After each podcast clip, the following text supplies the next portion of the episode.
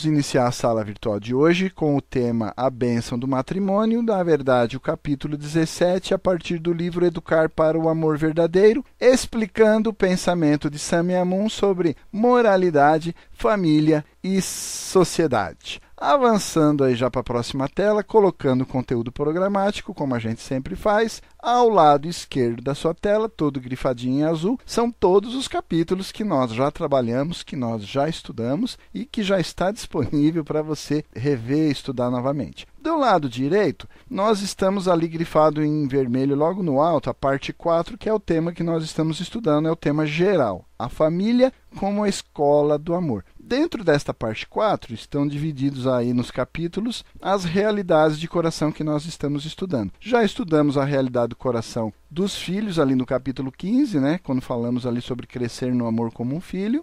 No capítulo 16, na sala virtual anterior, falamos sobre a realidade de coração fraternal ou de irmãos, ou seja, o título que nós colocamos ali, a lições do amor fraternal.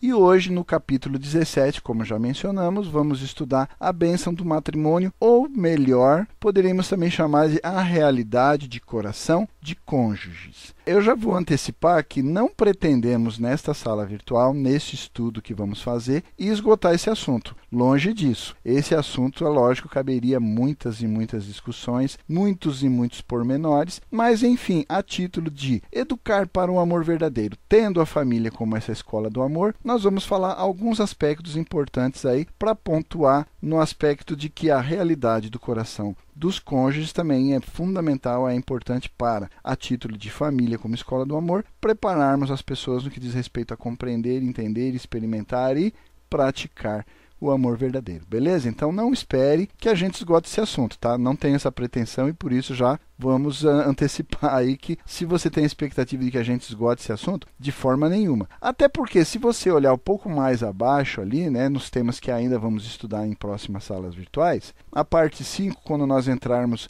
no tema amor e sexualidade, nós vamos falar mais alguns detalhes, mais alguns aspectos fundamentais, essenciais no entendimento da realidade de coração ou na realidade do amor conjugal. Mas aí esses pormenores já fica prometido aí para estudarmos especificamente lá no capítulo 19 daqui algumas salas virtuais, tá bom?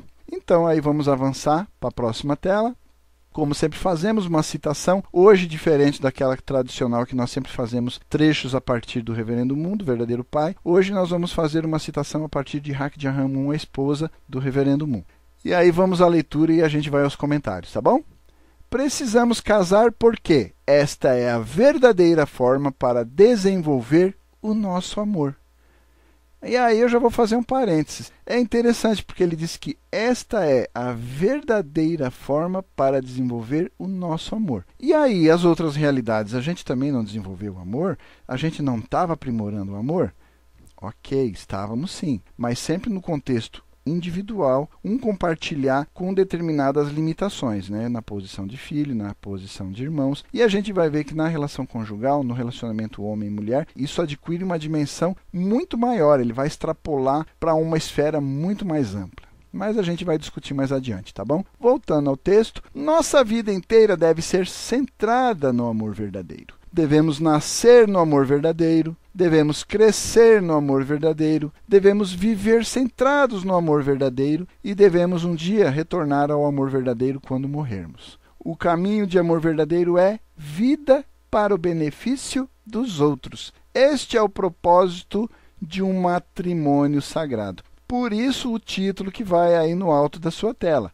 Nós falamos que iríamos estudar a realidade de coração do cônjuge ou de cônjuges, mas a bênção do matrimônio é fundamental, porque o matrimônio, o matrimônio consagrado, o matrimônio abençoado por Deus, tem esse propósito essencial: construir um relacionamento de amor verdadeiro, baseado naquela premissa que nós já discutimos anteriormente, que amor verdadeiro é viver para o benefício dos outros. Ok? Tá ok? Então vamos avançar então para a próxima tela. Falando sobre matrimônio, a gente vai lançar alguns conceitos gerais aí importantes para fundamentar e alicerçar a nossa discussão ao longo dessa reunião de hoje. Matrimônio é o ponto culminante do plano de Deus baseado na família, para auxiliar os indivíduos a crescerem na direção da perfeição de coração através do amor centrado no outro.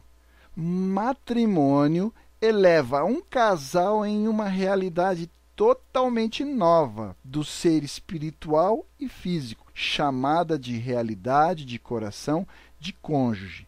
Isso a gente já comentou ali anteriormente, né? já fizemos essa menção de que o tema A Benção do Matrimônio, na verdade, tem o objetivo de explorar alguns temas, alguns aspectos, algumas peculiaridades desta realidade de coração de cônjuge. Nesta realidade, seguindo no texto, nesta realidade, um casal tem o potencial de ascender mais próximo à semelhança de Deus em coração e amor do que em qualquer outro momento, e até mesmo estender esse amor para o mundo ao redor deles. E aí já vem aquela menção que me fez lembrar aqui aquela passagem do Gênesis, quando diz né, que é, o homem foi criado à imagem de Deus, homem e mulher Deus os criou. Né? Então é bem interessante porque essas duas características, masculino e feminino, homem e mulher, eles permitem, através da união dessas características, a maior semelhança possível da realidade das características contidas no ser criador Deus. Seguindo no texto, nenhum relacionamento anterior ao matrimônio tem o mesmo potencial para a unidade humana. E assim, nenhum outro relacionamento implica nas mesmas exigências de autoentrega.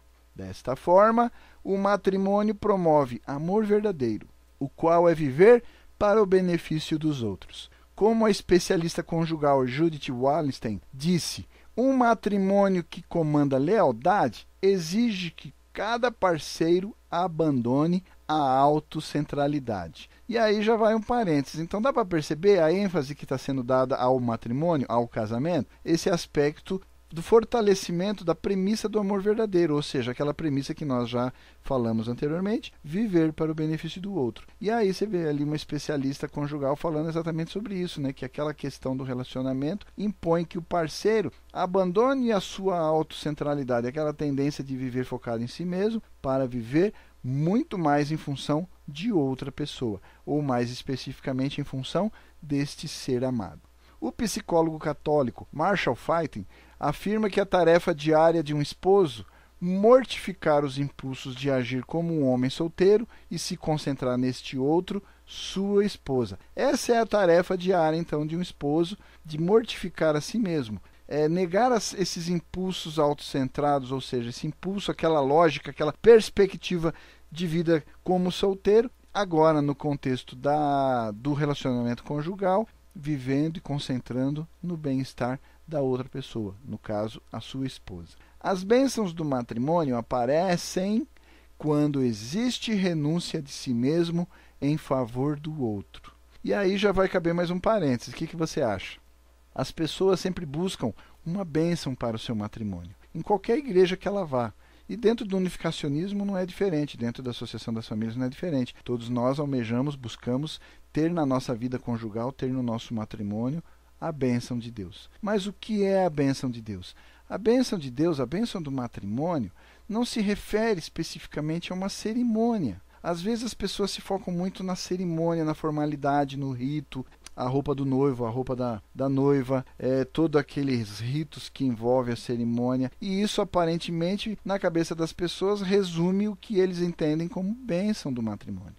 E esse grifo que eu coloquei no texto já abre um precedente fundamental, essencial para nós entendermos a discussão que a gente vai conduzir hoje. As bênçãos do matrimônio, elas de fato, realmente aparecem quando no relacionamento conjugal dentro deste matrimônio, no relacionamento entre os cônjuges dentro desse casamento, existe renúncia do próprio eu em benefício e em favor do outro. Se não existe, meu irmão, essa renúncia de si mesmo em favor do outro, como é que você espera?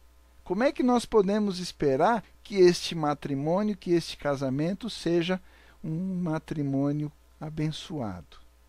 Então dá para perceber a lógica? E é essa lógica, e é por isso que eu estou dando ênfase nesse grifo, porque a nossa lógica, o foco da nossa discussão nesta sala de hoje, vai girar exatamente em torno desse aspecto aí, esta renúncia de si mesmo em favor do outro. Ou seja, a premissa fundamental do amor verdadeiro, a vida para o benefício do outro. Ok? Tá claro? Então vamos avançar então para a próxima tela. E aí, falando então mais um pouquinho sobre renúncia, o termo renúncia é familiar aos fiéis religiosos. Todas as religiões, todas as principais, as grandes tradições religiosas do mundo enfatizam, falam, apregoam a renúncia como essencial na prática religiosa. Muitas coisas devem ser objeto de renúncia, a fim de abraçar totalmente a Deus em uma vida religiosa. E o matrimônio é parte também deste processo. Matrimônio envolve renúncia de todos os outros em um sentido romântico ou sexual em favor de uma única pessoa, de uma pessoa exclusiva. Ela é única. Quem é essa pessoa? É o seu cônjuge. Isto significa a renúncia de muitos aspectos dos próprios hábitos, há também as suas atitudes que interferem com uma vida compartilhada com alguém que é outra pessoa, fisicamente, emocionalmente e mentalmente, um membro do sexo oposto. Então dá para entender o que significa isso? Para, para aqueles que são casados né, e que já estão nessa estrada há um longo tempo, ou mesmo para aqueles que estão casados e que estão nesta estrada há bem pouco tempo, e para aqueles que almejam adentrar nesta jornada, já vamos fazer um lembrete. Quando nós nos casamos, cada um tinha os seus hábitos, as suas atitudes peculiares, a sua forma de fazer coisas muito simples. Né? Quando eu, por exemplo, me lembro que me casei, na época tinha aquele tubo de pasta dental que era um pouco metálico e eu tinha a mania de ficar dobrando o tubo do creme dental ali, né, para aproveitar o máximo, ia dobrando e também porque ficava esteticamente melhor, né, aquele tubo todo apertado em lugares diferentes. Então, eu tinha esse hábito de ficar enrolando e dobrando e, e aí o casamento veio. E aí veio a minha querida esposa que está aqui me olhando e ela tinha o hábito de apertar o tubo bem no meio, sabe aquele apertada no meio que parece que foi atropelado por uma bicicleta? Deixou o tubo de pasta dental, do creme dental no chão, a bicicleta passa no meio, fica aquele apertado no meio, aquela coisa horrorosa. Então quando eu chegava para escovar o dente que eu via o creme dental ali na pia daquele jeito, dava já, sabe, uma coisa ruim assim, parece que o estômago já dava uma revirada, dava os pelos do braço se arrepiavam, né? Isso é abrir mão de hábitos e atitudes. No começo tem esse confronto, porque existe hábitos e atitudes diferentes, cada um vem de uma cultura, de uma educação, de uma forma de vida, de uma família diferente. A partir do momento, como diz o texto, que você passa a ter uma vida compartilhada com alguém, que é uma pessoa totalmente diferente de você, totalmente diferente, que ela não é obrigatoriamente ter o mesmo hábito como eu de ficar enrolando o tubo dental, do, o tubo do creme dental.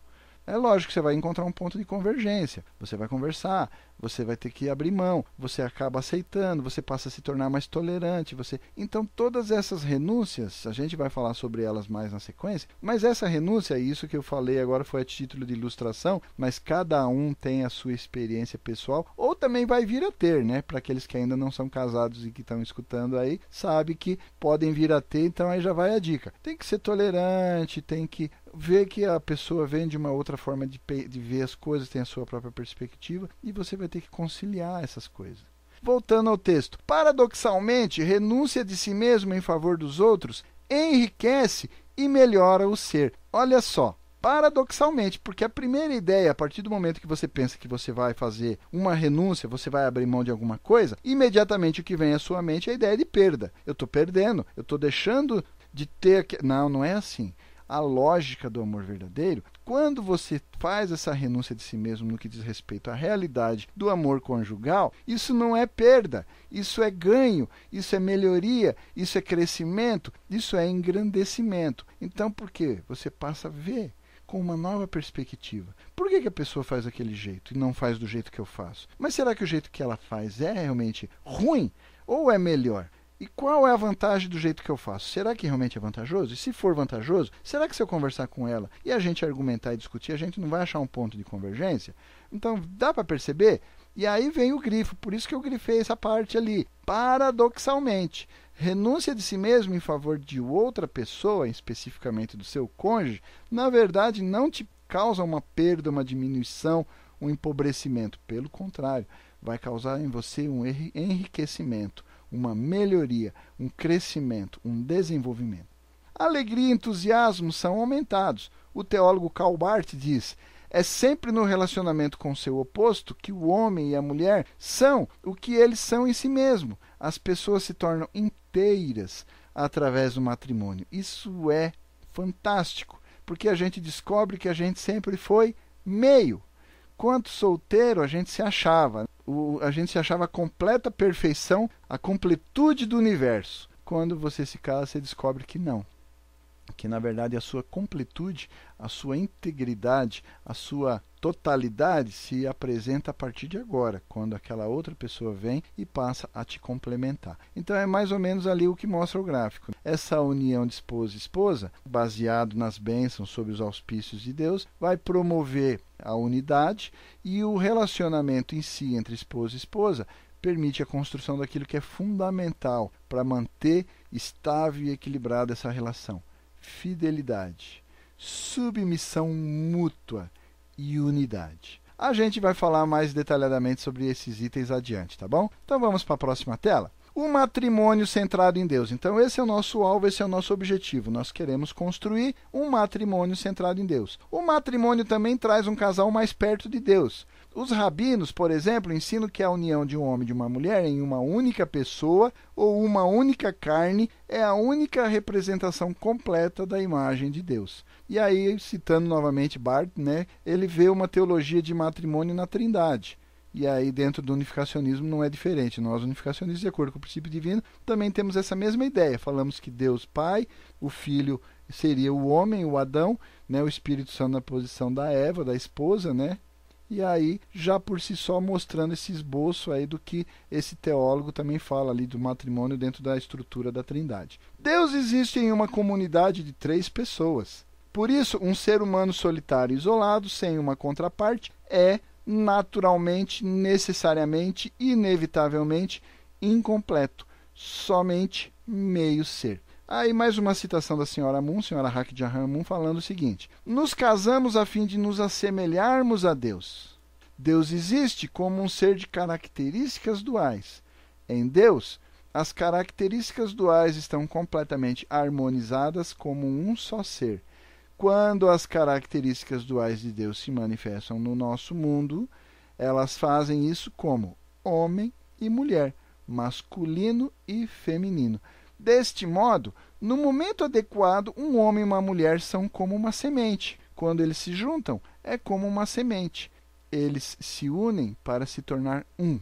Assim, esposo e esposa retornam para Deus. Interessante isso, né? Você pega, por exemplo, um grão de feijão, né? Uma semente. Isso você pode fazer com qualquer outro grão desses aí que são sementes. Você, se você tirar aquela pelezinha do feijão, você vai descobrir que aquela unidade, na verdade, lá dentro é composta de duas partes que se harmonizaram.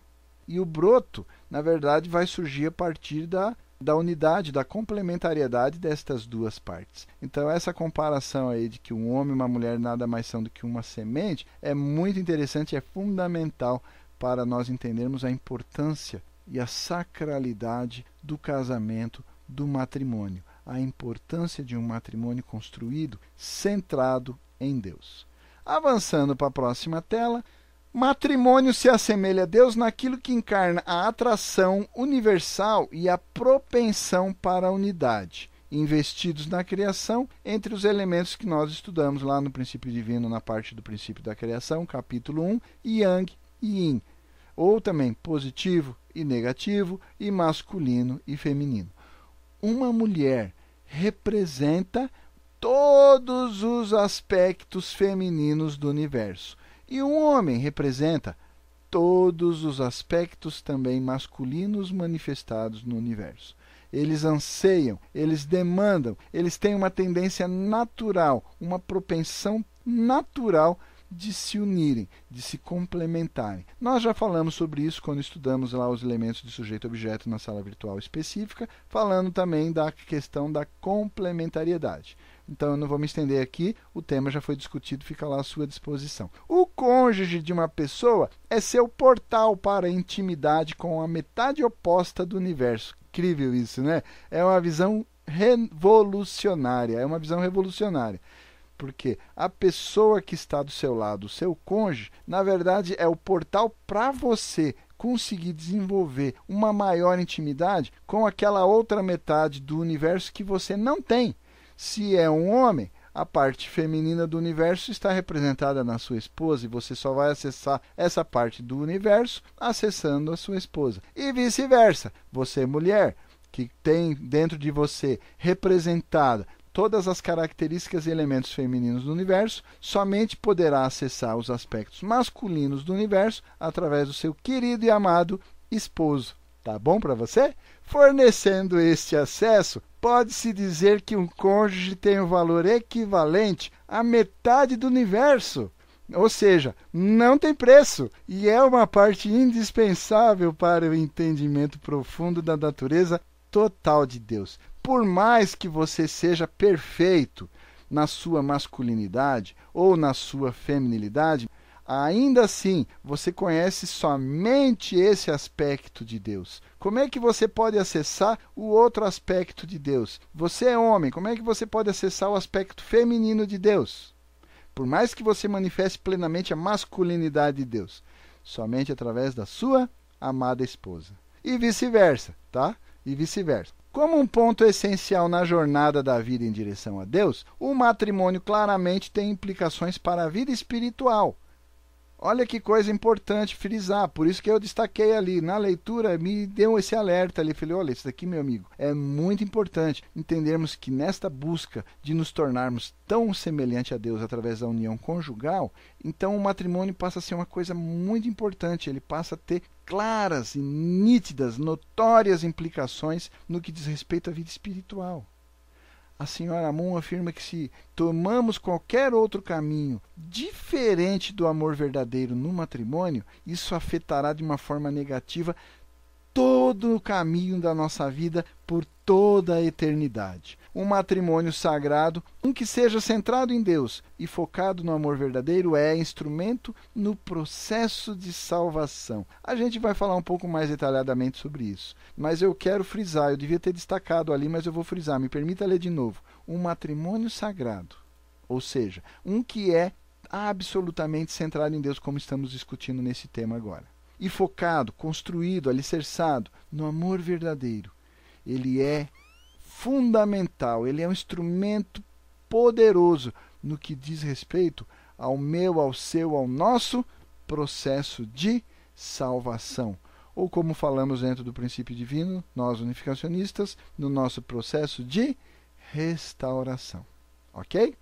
Tão importante é o matrimônio para a vida, tanto temporal como eterna, que o reverendo Moon e a senhora Moon sentem que o seu chamado nesta era esse chamado especial que eles receberam de Deus é basicamente tornar isto parte central do seu ministério, ou seja, criar a oportunidade de, através de matrimônios sagrados, através de matrimônios centrados em Deus, através de matrimônios construído alicerçado no amor verdadeiro, permitir que as pessoas possam construir a sua salvação. Eles promovem, por isso, uma aliança santificada de matrimônio, centrada em Deus, que nós chamamos de bênção. Por isso, o título da nossa sala virtual de hoje, A Bênção do Matrimônio.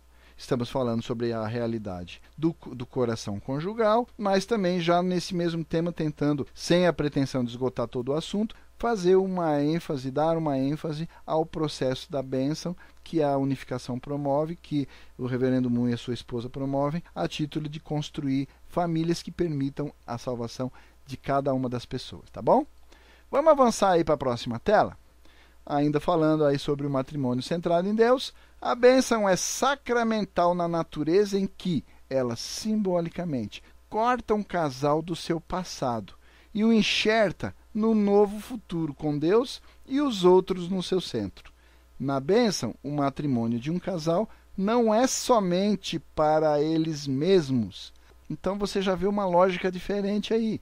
O matrimônio, normalmente, quando as pessoas falam que vão casar, ela quer um parceiro, ela quer encontrar uma pessoa para amar, uma pessoa a partir de quem ela quer também ser amada. E aí fica aquela coisa assim, meio eu e você e só nós dois, pronto, acabou.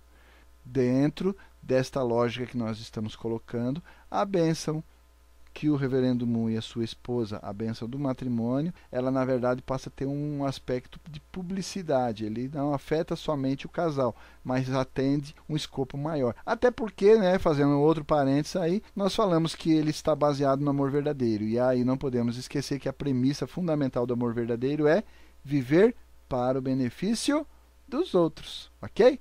Voltando ao texto, ela é significativa para a sua linhagem ancestral. Também é significativa e importante para os seus descendentes. E também é importante, é significativa para a sua participação na comunidade humana. Ela conecta o casal a todo esse grande corpo de toda a humanidade. O matrimônio abençoado é um empreendimento altamente responsável, distante quase que 180 graus oposto às noções tradicionais de casamentos constituídos apenas para o prazer do casal e capaz de ser renovado quando o prazer termina, ou seja, de repente a idade vai passando, né, a aparência vai né, deteriorando e aí eu resolvo que eu não te amo mais, eu quero amar outra pessoa, agora estou amando outra pessoa.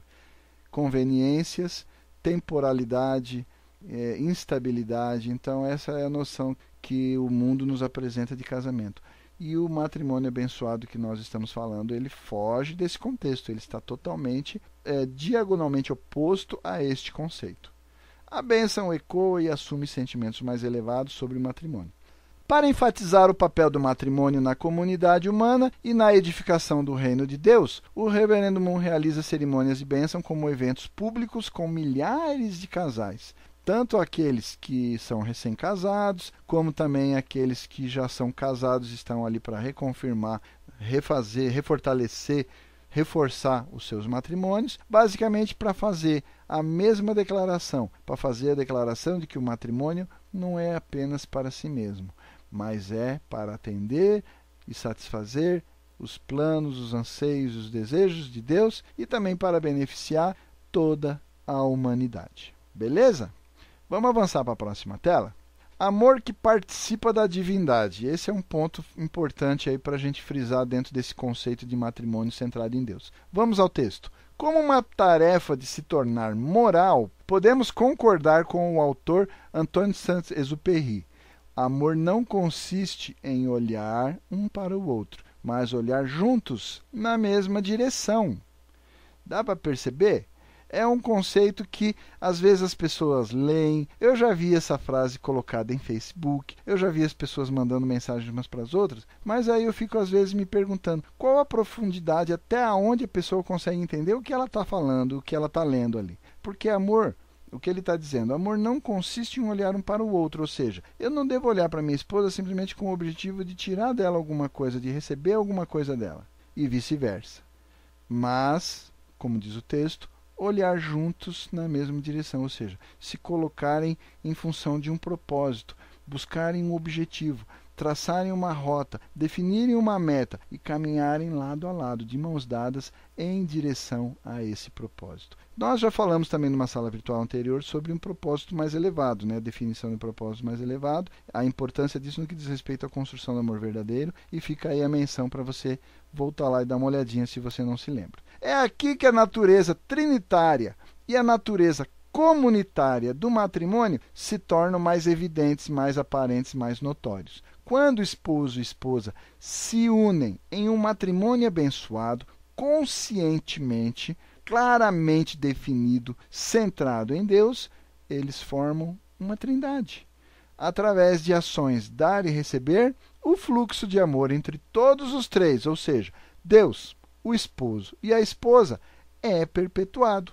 O casal irradia benevolência para os seus filhos e também para todas as pessoas ao seu redor, seus amigos, conhecidos, a família estendida, a comunidade e assim por diante. Ok?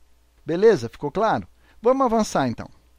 É, ainda falando ali sobre amor que participa da divindade, tem um outro aspecto aqui importante também que a gente vai frisar. Além disso, homens e mulheres experimentam vislumbres de todos os relacionamentos familiares possíveis entre eles numa vida conjugal. Isso é fundamental entender para que o relacionamento seja totalmente complementar, para que realmente homem e mulher se complementem 100%. É necessário entender. Você é, tem que entender, as pessoas precisam entender e a gente tem que fazer com que as pessoas próximas de nós também entendam que o relacionamento homem-mulher ele não está restrito somente ao aspecto conjugal. E aí leia-se nas entrelinhas também o aspecto sexual. Infelizmente, o relacionamento homem-mulher na sociedade contemporânea, ele só carrega a conotação sexual. O amor ele existe quanto existe uma boa relação sexual. Se essa relação sexual não é tão boa, não é tão satisfatória, o amor já começa a sofrer né, ameaças, né, seja dentro da própria estrutura ou fora, né, a, coisas que venham de fora. E aí né, o casamento, o relacionamento muitas vezes e tão frequentemente a gente vê isso na sociedade atual acaba sendo rompido. Mas é importante perceber que existem vários outros relacionamentos dentro do contexto da família que são possíveis de serem experimentados na vida conjugal. E aí vamos ao texto que ele vai falar sobre isso. Um esposo às vezes será um amigo, ou então um irmão, ou até mesmo um tio, em outros momentos um pai, e até mesmo um filho, ou até mesmo um velho avô sábio, para sua esposa.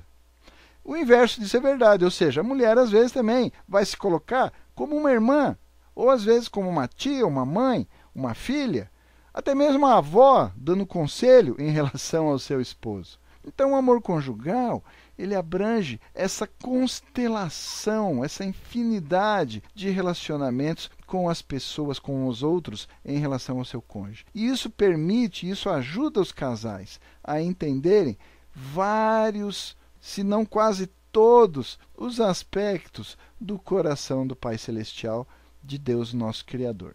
O amor e a unidade do casal se tornam substancialmente e eternamente encarnados na criação de um filho. Deus cria através da reunião dos elementos díspares de masculino e feminino em unidade, e criando um novo ser a partir dessa unidade, ou seja, quando homem e mulher se unem, uma nova entidade, um filho, vai aparecer. Portanto, podemos dizer que o matrimônio, conduzindo a família, é o reflexo completo, pleno, absoluto de Deus em toda a sua glória.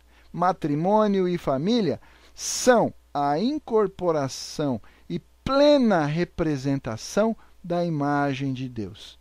Então, aí, se você se lembra lá de Mateus no capítulo 5, quando Jesus fala: Sede vós perfeito, como é perfeito vosso Pai que está no céu. Como você pode fazer isso? Sozinho, isolado, né? se colocando lá numa montanha fazendo meditação, fazendo auto-martírio? Enfim, como você vai fazer isso? Só existe uma possibilidade. Né? E essa possibilidade é o que eu grifei aí na sua tela lá embaixo matrimônio e família são a incorporação e a única e plena representação da totalidade da imagem de Deus. Ok? Beleza? Vamos avançar para a próxima tela, então. Matrimônio sagrado. Matrimônio é um passo importante e indispensável na direção para que você conheça Deus. As pessoas falam: "Ah, eu vou conhecer Deus, eu quero estudar Deus, eu quero entender Deus". E aí vai lá e pega livros e lê a Bíblia, lê o Alcorão e vai na religião aqui, vai na outra igreja lá, fala com o teólogo desta, daquela e busca e vai fazer meditação e vai deitar na cama de prego. Não. A única forma absolutamente concreta para que você possa conhecer, entender e principalmente experimentar Deus é através de um matrimônio, e especificamente de um matrimônio sagrado. Ele é sagrado porque espelha e participa na sua plenitude da natureza do Criador e do seu processo criativo. Ele é a bênção divinamente ordenada e a aliança eterna. Portanto, o matrimônio deve ser tratado como uma instituição sagrada e vinculada com vários votos e promessas. Agora você olha, por exemplo, no Brasil, a nossa Constituição. Aonde você lê na nossa Constituição do Brasil a referência sobre a importância da família? Você já se deu o trabalho de pesquisar? Alguém já se deu esse, esse, trabalho de pesquisar isso? Se você não fez, se você fez, eu vou bater palma para você. Se você não fez, aí vai uma dica. Pode até fazer. Mas eu fiz e está lá no penúltimo no penúltimo capítulo da Constituição do Brasil, que é cheia de artigos fazendo menção a tantos temas, e a família vem apenas como uma descrição de uma entidade de pessoas que estão relacionadas por laços congênitos, de sangue ou coisa que o valha, mas a importância da família está claramente demonstrada quando você coloca ela no penúltimo capítulo da Carta Magna do nosso país. Dá para perceber o desprezo que se dá à instituição da família? Sendo ela essa instituição sagrada que nos equipa com todo esse potencial de nos assemelharmos à divindade. O texto diz assim: Divórcio, infidelidade, relações sexuais sem o casamento têm sido tradicionalmente desaprovados como algo que não deve ser praticado, profanando este solo sagrado do matrimônio. O matrimônio impulsiona as pessoas para uma realidade totalmente nova do ser espiritual e físico, isso já falamos anteriormente, a realidade de coração de cônjuge. Nesta realidade, o casal tem o potencial de ascender na direção de uma maior semelhança com Deus em coração e amor do que antes. Tentar viver na realidade de coração de cônjuge sem a bênção e os princípios e os valores de Deus é um negócio arriscado, cheio de dificuldades como evidenciado pela elevada taxa de divórcios na maioria das nações desenvolvidas e a dor incrível que as pessoas causam umas às outras quando elas tentam amar sem Deus. Eu nem vou me estender nessa discussão porque isso é tão notório ao nosso redor, as pessoas muitas vezes até próximas de nós, sejam amigos, familiares, vizinhos, quantas pessoas estão nesta situação, vivendo vidas de divórcio, e são pessoas cultas, pessoas instruídas, então não é por falta de informação. E quantas delas entram e depois saem do relacionamento conjugal feridas, magoadas, ofendidas, decepcionadas, principalmente feridas e machucadas, né? Matrimônios funcionam melhor centrados em Deus, conectados com a mesma fonte de amor. Do contrário, eles corroem muito facilmente. O amor de Deus potencializa os casais com o amor verdadeiro que homens e mulheres precisam para seguir através das vicissitudes da vida. Sem recorrer a esta fonte de amor, homens e mulheres se tornam limitados na capacidade de dar e perdoar, servir um ao outro e ser firme e fiel ao longo dos anos. Vamos avançar para a próxima tela? Amar como Deus ama. Agora vamos falar sobre amar como Deus ama. Se nós almejamos, através de um amor centrado em Deus, nos tornarmos semelhantes a Ele, é óbvio que é, é, isto vai demandar de nós, inevitavelmente, amar como Ele ama. Matrimônio nos chama a amarmos como Deus ama e experimentarmos o concomitante crescimento do coração. Os votos do casamento tradicional refletem as aspirações incondicionais do amor conjugal recebo-te por meu cônjuge e te prometo ser fiel, amar-te e te respeitar, na alegria e na tristeza, na saúde e na doença, todos os dias da nossa vida. Esses são os votos tradicionais que as pessoas fazem no casamento. Quanto deste compromisso a pessoa consegue cumprir e por quanto tempo? Perguntinha danada essa minha, né? Vamos falar a verdade. Mas está ali, olha, a gente fala: recebo-te por meu cônjuge e te prometo. Esse prometo é para a pessoa que está na tua frente, é para você mesmo e também é para Deus, porque você está fazendo isso diante de Deus, pedindo a bênção dele. Se uma pessoa pode amar outra pessoa dia sim, dia não, sob boas e más condições, em todos os aspectos do ser do outro, o amor que eles vivem aborda o amor incondicional de Deus. Aí sim você pode dizer que é a imagem e semelhança de Deus, porque você está amando como Deus ama, nos bons e maus momentos, em boas e más condições, como diz lá os votos, na saúde e na doença, na alegria e na tristeza. Todos, todos, todos os dias da nossa vida. Não é dia sim, dia não. Não é o dia que você me, me trata bem, eu te amo. No dia que você me trata mal, eu te odeio. Não é assim que funciona. O psicólogo Lori Gordon descreve o amor conjugal como sentir que você pode confiar na outra pessoa com todo o seu ser. a sua risada, as suas lágrimas, a sua raiva, a sua alegria, sua essência reside na certeza total que seu parceiro é aberto para você em corpo, em coração e também na sua mente. E saber que você também é aceito e amado pelo que você é de fato, e não por aquilo que você ostenta e maquia. Muitas vezes, né? E saber que você não precisa fingir.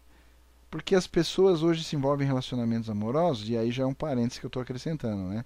As pessoas se envolvem em relacionamento amoroso, na maioria das vezes, através de mentiras e fingimentos. Falando que é uma coisa e na verdade ela não é aquilo. Ela diz que não é uma coisa que muitas vezes ela é de fato.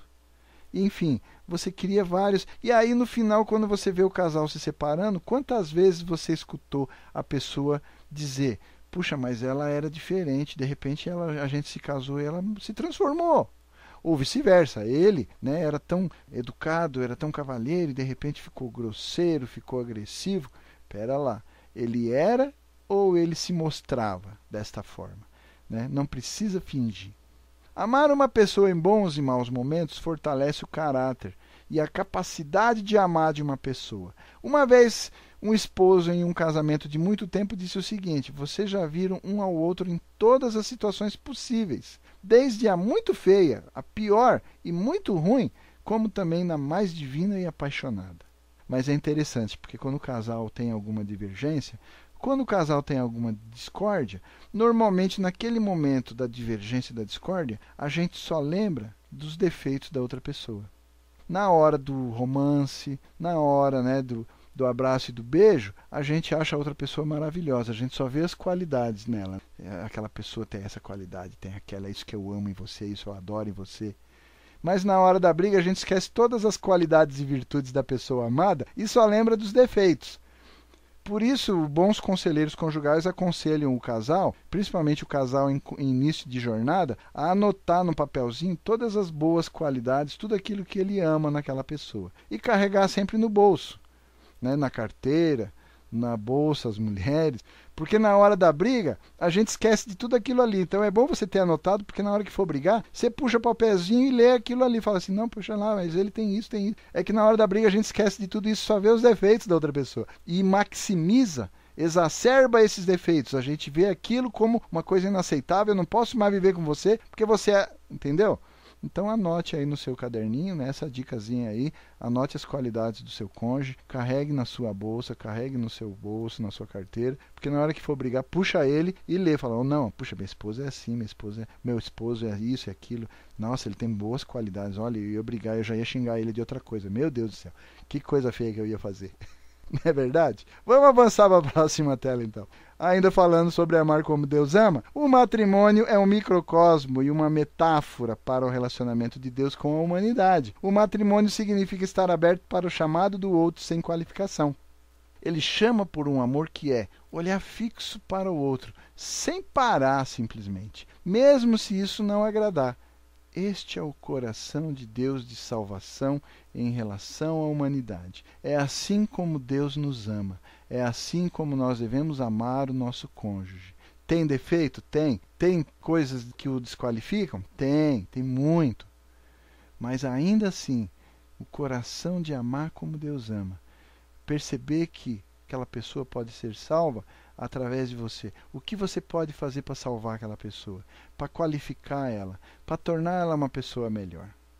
Amar como Deus ama é essencial nos momentos que antecedem o matrimônio, onde poderosas forças emocionais e psicológicas são desencadeadas. Às vezes o cônjuge pode parecer com o pior inimigo, né? E a gente vê muitas vezes os relacionamentos as pessoas se tornarem inimigos, construírem o pior inimigo da vida na pessoa do seu cônjuge, seja ele sua esposa, seu esposo. As necessidades mais profundas de uma pessoa são deixadas irrealizadas pela própria pessoa a quem a outra tinha todas essas esperanças. Perdoar as ofensas do outro, setenta vezes sete, ser fiel quando parece ser impossível continuar, agir de forma amorosa quando os sentimentos de amor estão longe da vista, ser gentil e bondoso o suficiente para evocar gentileza e bondade. Todas essas coisas ensinam uma pessoa nas qualidades de amor divino. Assim, é como Deus ama os seres humanos vulneráveis e imperfeitos. E é assim como nós devemos nos amar, cônjuges, como também seres humanos, vulneráveis e imperfeitos. Ele está sempre procurando, Deus está sempre procurando restaurá-los com seu amor, colocá-los de pé novamente e encorajá-los a seguir na direção da realização de todo o potencial que têm esses seus filhos. E assim também devemos ser nós em relação ao nosso cônjuge, procurando restaurá-los com todo o nosso amor. Colocar aquela pessoa de pé e não tentar diminuir, submeter, o humilhar mas sempre encorajando a seguir na direção da realização de todo o potencial que aquela pessoa possui. Beleza? Vamos avançar para a próxima tela. Outro ponto importantíssimo para a gente entender, para a gente desmistificar. Amor verdadeiro é edificado. Ele não surge por acaso como um passe de mágica, como uma varinha de condão, um pirlim-pim-pim abracadabra. O amor não é aquela coisa que brota por acaso numa troca de olhares e explode o amor infinito e a paixão aguda. Não é verdade. É bonito em poemas românticos mas na prática é uma grande mentira, uma grande falácia. Amor, nestes termos, está muito, mas muito longe desta mitologia que a cultura ocidental criou sobre o amor romântico, que cresceu e se difundiu ao longo de séculos e séculos. Amor, na visão ocidental, é uma força fora de controle da pessoa, que ela não tem o menor controle, que surge, vem e vai. Ele é misterioso grande e tem uma própria lógica. Ele é uma visita poderosa sobre duas pessoas através de forças fora delas mesmas. E outras culturas e outras épocas na cultura ocidental têm mantido a ideia que o amor é edificado, ele é construído passo a passo, parte por parte, pedaço por pedaço, tijolo sobre tijolo. E não que ele surge e aparece por acaso. Ele depende do quê? Ele depende de virtudes. Virtudes são esses tijolos, os blocos fundamentais para a construção do amor verdadeiro conjugal. E essas virtudes, algumas estão descritas aí: sacrifício, compromisso e fidelidade. A gente vai falar rapidamente sobre cada uma delas mais adiante.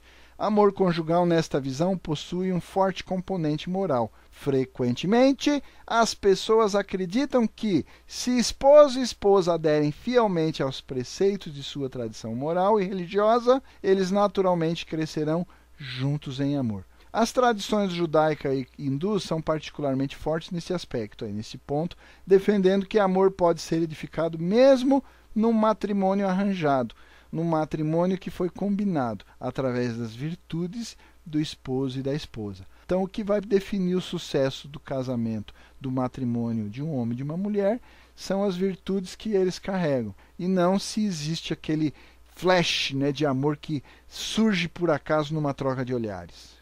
É muito bonitinho, mas não, é, não funciona assim. Terapeutas conjugais modernos, tais como Stephen Wolin, recomendam que a sociedade dê uma segunda olhada nos matrimônios arranjados e no processo de edificação do amor para um matrimônio, a fim de aprimorar as chances das pessoas na satisfação conjugal.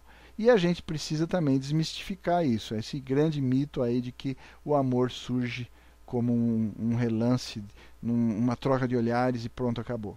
Vamos avançar para a próxima tela? Amor verdadeiro no matrimônio. Então vamos falar especificamente no objetivo de hoje, o tema que a gente vai desenvolver hoje. Amor verdadeiro é baseado e dirigido por virtudes. Amor verdadeiro é centrado no outro, ele é principalístico, ele é servidor e sacrificial e também é incondicional. Além disso, ele é imutável, único, fiel e obediente. Ele também é perdoador e também é um reflexo, uma manifestação, a substancialização do próprio amor de Deus. Então, dá para perceber?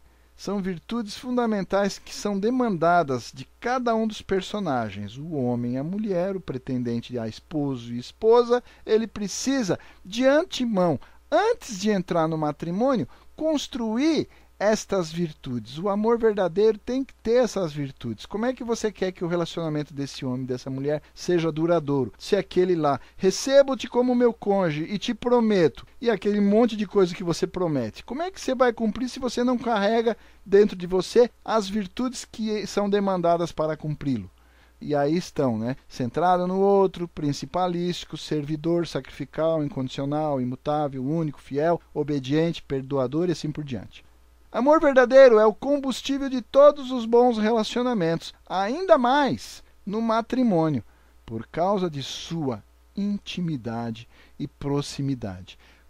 Parênteses aqui, por isso eu vou pedir que vocês, quando nós entrarmos naquela parte sobre a sexualidade, que vocês assistam especificamente o capítulo 19, que nós vamos falar de uma forma um pouco mais detalhada sobre esta intimidade e essa proximidade que é gerada dentro da estrutura do casal, dentro da realidade de coração de homem, de mulher, de cônjuge. Mas aí a gente vai discutir isso num tema específico. Mas é fundamental entender isso, porque o amor verdadeiro passa entre outros aspectos fundamentado e alicerçado nessas virtudes, passa sobre o bom comportamento, a boa, a boa relação nesse aspecto também. Beleza? Mas aí a gente discute lá na sequência.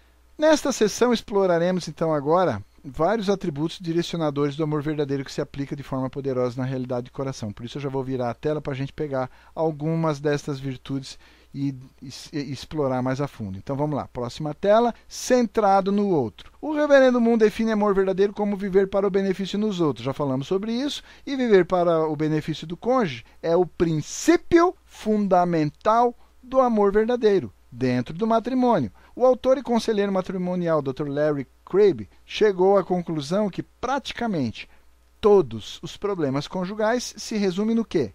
no egocentrismo, no egoísmo. O relacionamento existe para mim. É, aquela pessoa tem que me amar. O que, que ela tem para me dar? O Dr. Scott Stanley, um proeminente pesquisador sobre matrimônio, também explicou o seguinte: amor é aquilo que exigirá de você, em algum ponto, colocar de lado seu alto interesse em favor, em benefício do bem do outro e principalmente do relacionamento com este outro, com o seu cônjuge, ok?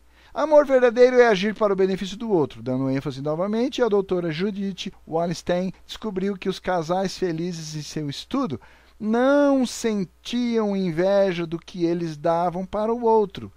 Aquela cobrança, poxa, mas eu dou mais para você do que você me dá. A cobrança está errada.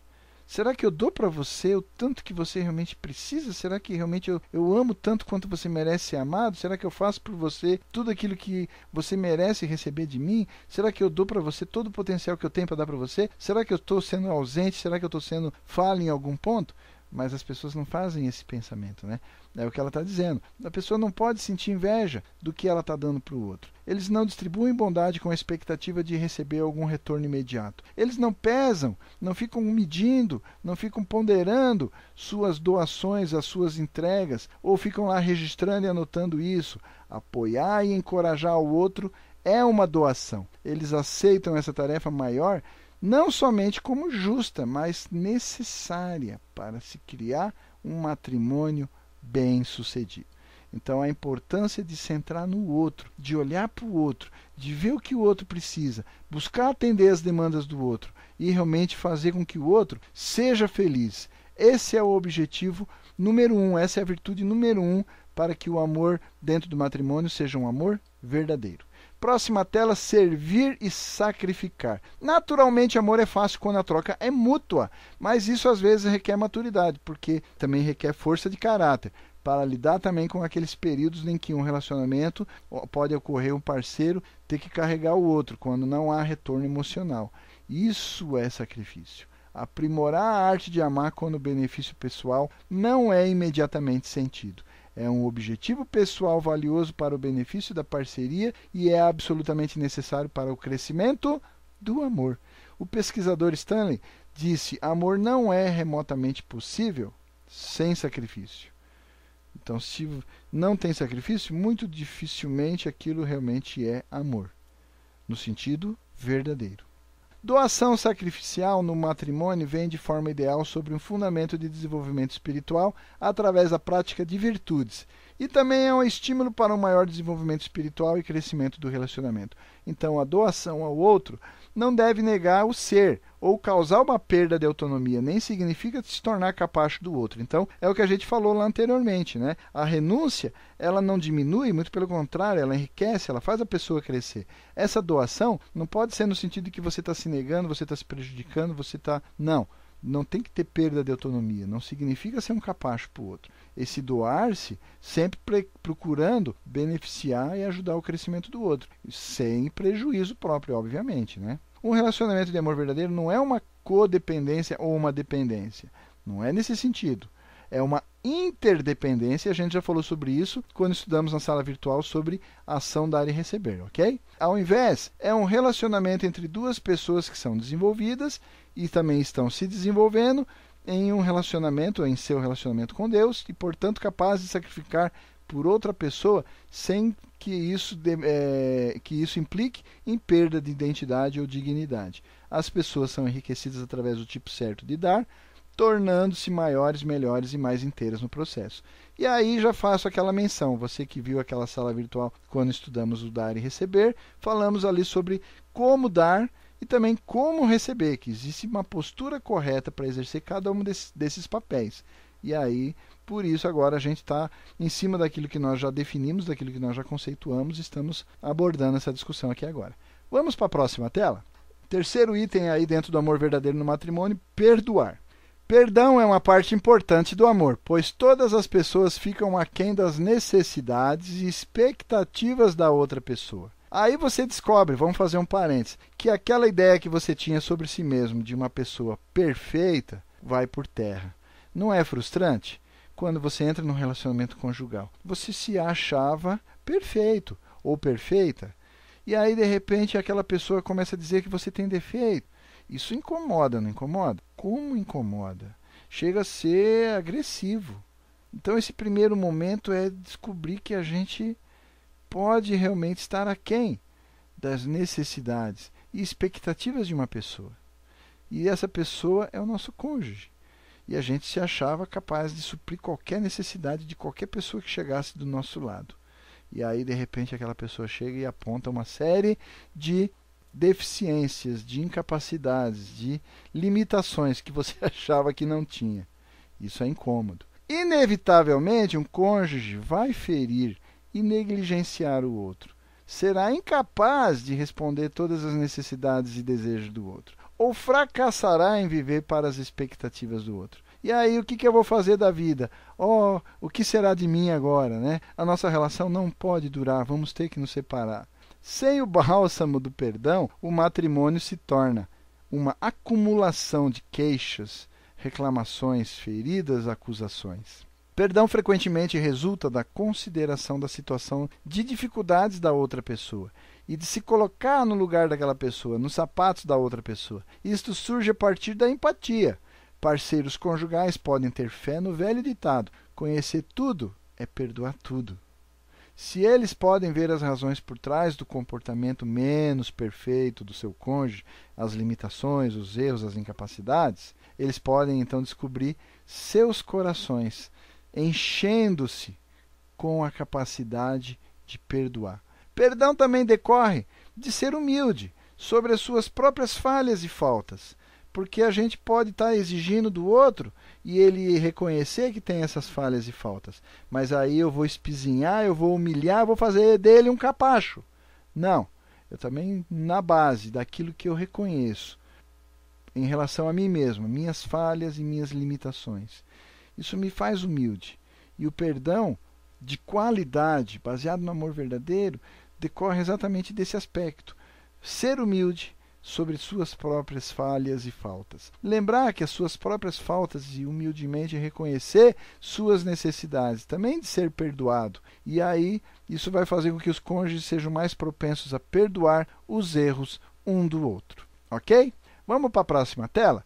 Imutável. Lembra que nós falamos dessa qualidade? Um matrimônio baseado somente em sentimentos românticos, mutáveis de amor, dificilmente é capaz de enfrentar as tempestades inevitáveis que são características de todos os matrimônios e da própria vida humana. Há momentos em todo matrimônio quando os parceiros precisam perseverar através dos desafios que surgem. Apenas o firme compromisso pode ajudar as pessoas através dos momentos quando elas não mais sentem como seguir, quando a desilusão se estabelece, quando os conflitos são difíceis de resolver.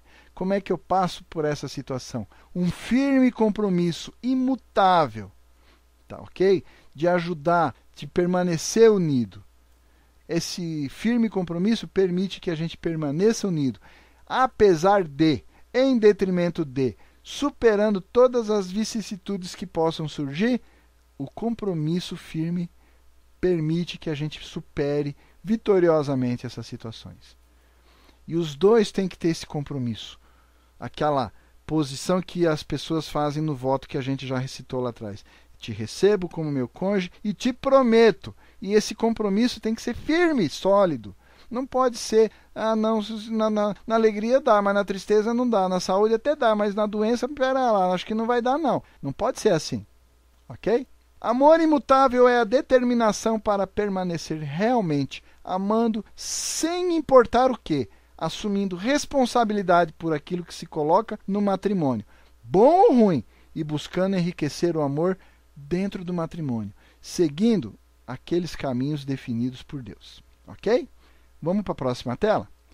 Abandonar o parceiro conjugal é, basicamente, na essência, abandonar Deus e a sua possível graça disponível através de viver nesse sacramento. Dá para perceber? Abandonar o parceiro conjugal é abandonar Deus. E a graça, a bênção, que Deus queria dar através daquela pessoa para você.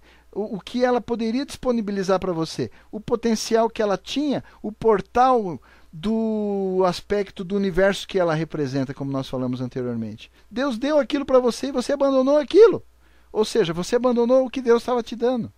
As religiões do mundo condenam a ruptura da aliança conjugal. O Deus de Israel diz que odeia o repúdio, não sejais desleais, declara o Criador através do profeta Malaquias, lá no capítulo 2, versículo 16. Quando alguém perguntou para Maomé sobre o divórcio, ele disse que isso era a ação legal que Deus mais odeia. Quando Jesus foi perguntado sobre divórcio, ele disse que Deus somente permitia isso por causa da dureza do coração das pessoas, que esta não era a sua maneira desde o início. Está lá em Mateus no capítulo 19. E ele ainda citou essa história do desde o início, baseado lá no capítulo 2 do Gênesis. Portanto, deixará o homem pai e mãe e se unirá à sua mulher, e serão os dois uma só carne. Então ele acrescentou: Portanto, o que Deus ajuntou, não o separe o homem. Isso não quer dizer que o divórcio ou a separação às vezes não possa ser uma necessidade dolorosa. Mas, mas a esmagadora proporção de divórcios ocorre sob circunstâncias muitíssimas vezes menor do que, por exemplo, a deserção ou o adultério. A grande maioria dos casamentos pode e deve ser salvo. Ok? Beleza? Vamos para a próxima tela? Fiel. Amor verdadeiro no matrimônio demanda essa virtude, fidelidade único para o relacionamento conjugal, naturalmente, e é o sexo. E aí, aquele parênteses que eu fiz anteriormente, faço novamente. Nós vamos ter uma sala virtual especificamente sobre o significado e a importância da sexualidade, especificamente com relação ao matrimônio. A gente vai falar sobre isso, por isso não vou me estender nessa discussão agora. Vamos a ter somente essa virtude, ok? Com o sexo acrescentado ao cenário dos relacionamentos conjugais, a fidelidade ocorre em novas dimensões de importância e significado, para alcançar unidade, homens e mulheres precisam ser sexualmente fiéis um ao outro. Essa, é, é, esse tema específico vai ser discutido lá na frente, quando nós falamos sobre o significado da sexualidade, creio eu, lá no capítulo 19 ou seja, daqui duas salas virtuais. Por isso fica aí o nosso compromisso para nos encontrarmos lá e detalharmos esse tema, aí, tá ok? Então não vou me estender aqui nessa discussão. Voltando ao texto, as razões para isso são muitas. O ato sexual se tornando uma só carne estabelece um laço único entre um homem e uma mulher. Portanto, as pessoas não podem se tornar uma só carne com uma pessoa, então se tornar uma só carne com outra pessoa e então se tornar carne com uma outra pessoa, fisicamente, sem ocorrer rupturas, sem ocorrer um rasgamento psicológico dessas pessoas. Ok? Catherine Wallace, autora de For Fidelity, mantém que uma união profunda psicológica e emocional é fisicamente promulgada através do relacionamento sexual. Não somente o corpo está envolvido. Não podemos nos dividir em partes, diz ela. Então, a importância do amor verdadeiro, construído, alicerçado nesta virtude da fidelidade. Vamos para a próxima tela. Com meu corpo eu te louvo, diziam os votos do casamento anglicano, colocando a sexualidade no matrimônio dentro de um cenário de adoração e santidade. De fato, também o reverendo Moon vê os órgãos sexuais de esposo e esposa como representantes do santo dos santos na tradição judaica, ou também como santíssimo, né, em algumas traduções da Bíblia. Como tal, eles são invioláveis, pertencendo somente ao cônjuge e ninguém mais. O parceiro conjugal de uma pessoa é o único sumo sacerdote ou sacerdotisa que tem qualificação, que está preparado, apto para adorar no templo do corpo dessa pessoa. O ato sexual é um laço irrevogável entre duas pessoas, o que, portanto, não tem lugar fora do matrimônio sagrado. Ok? É um laço irrevogável. E aí já vou fazer outra menção novamente ao capítulo 19, que nós vamos estudar especificamente o que significa a sexualidade e o ato sexual. Por isso, eu vou deixar só essa frase grifada para a nossa reflexão. O ato sexual é um laço irrevogável entre duas pessoas. Não dá para revogar. Você criou esse laço, como é que você revoga isso? Como é que as pessoas vivem no mundo atual, tendo relacionamentos sexuais com A, com B, com C, com D e assim vai o alfabeto inteiro, né? O teólogo Derek Sharon Bailey chama o relacionamento sexual de o selo psicofísico do matrimônio. Ele defende que quando o relacionamento sexual ocorre falsamente, isto é, não sob a égide do matrimônio, o selo ainda feito de forma irrevogável, ligando duas pessoas que não têm nenhuma intenção de cumprir outras porções que seja se tornar uma unidade, isto interfere com sua capacidade de se tornar uma com a pessoa que eventualmente venha escolher para compartilhar a sua vida. Então, esse comentário é importante para a gente entender essa questão do laço irrevogável, mas a gente vai discutir isso numa oportunidade específica, numa sala virtual específica, tá bom? Vamos para a próxima tela. O reverendo Moon tem chamado parceiro de matrimônio de uma pessoa de seu segundo Messias, e aí vem o tema que nós estamos falando agora: matrimônio e redenção. A relação essa comparação que o reverendo Moon faz sobre o matrimônio e o seu papel como instrumento para um processo de salvação, como nós falamos anteriormente. Por isso ele diz que o parceiro dentro do matrimônio é o segundo Messias para você. O seu cônjuge é o Messias, é o seu Messias. Ambos os cônjuges participam na mesma obra de Deus e se tornam instrumentos de sua restauração, quando eles se esforçam pelo amor verdadeiro em seu relacionamento. O matrimônio revela cada um para o outro de uma forma que nenhum outro relacionamento pode fazer. Ele tem o potencial para redimi-los quando eles praticam um amor verdadeiro que penetra no mais profundo do ser da outra pessoa e ajuda a curar os lugares mais subdesenvolvidos ou feridos daquela pessoa. Quem é que acessa os lugares mais profundos da sua existência, meu irmão ou minha irmã? Seu pai, sua mãe, seu filho, seu irmão. É o cônjuge. Ela tem a chave que vai no âmago da sua existência e ela vai entrar em lugares que às vezes nem você mesmo estava frequentando dentro de você. Sabe aqueles lugares que você, há alguns anos ou há vários anos, trancou, isolou, deixou lá uma placa, né? Não entre, não perturbe, está fechado, isolado para balanço, alguma coisa assim? Aquela pessoa com a qual você casou, parece que Deus deu para ela uma chave abre tudo. Sabe aquela chave que abre qualquer porta, a chave mestra? E vai lá e abre aquele compartimento. E vai mexer logo naqueles pontos ali que você encalacrou dentro de você mesmo. E você se incomoda com isso. E isso te exaspera. Mas na verdade, isso é para o seu bem. É para curar todos esses lugares que estão ali, ou sem estarem devidamente desenvolvidos, ou porque guardam ali dentro alguma mágoa, alguma ferida, alguma sequela e que precisa ser redimida. Por isso, o seu cônjuge é o seu salvador, é o segundo Messias, é aquela pessoa que te oportuniza essa chance de restauração, de salvação, de aperfeiçoamento, resolver aquelas limitações, aquelas incapacidades que você achava que não tinha, mas que ela aponta, aquela pessoa aponta e você se incomoda. Mas esse apontar não é para destruir, para te ofender, para te inferir, mas para te curar, para te salvar, para te restaurar. O relacionamento entre um homem e uma mulher foi o núcleo da queda humana, tá bom? Tá lá no capítulo 2 do princípio de vida. Assim, relações entre homens e mulheres têm sido experimentadas com dificuldades e mal entendidos desde então por toda a história da humanidade. A atitude de centrar o matrimônio em Deus e se esforçar para praticar o amor verdadeiro, ou seja, o amor divino, dentro do matrimônio, pode e deve transformá-lo em um instrumento de sua cura. Ok? Vamos para a próxima tela? Esta verdade básica fez com que psicólogos como Harvey Hendricks sentissem o valor do matrimônio para levar as pessoas para a perfeição através de um amor redentor e compreensivo que busca adotar o outro e restaurar todas as feridas desta pessoa. Todas as feridas, desde a infância por toda a vida dela.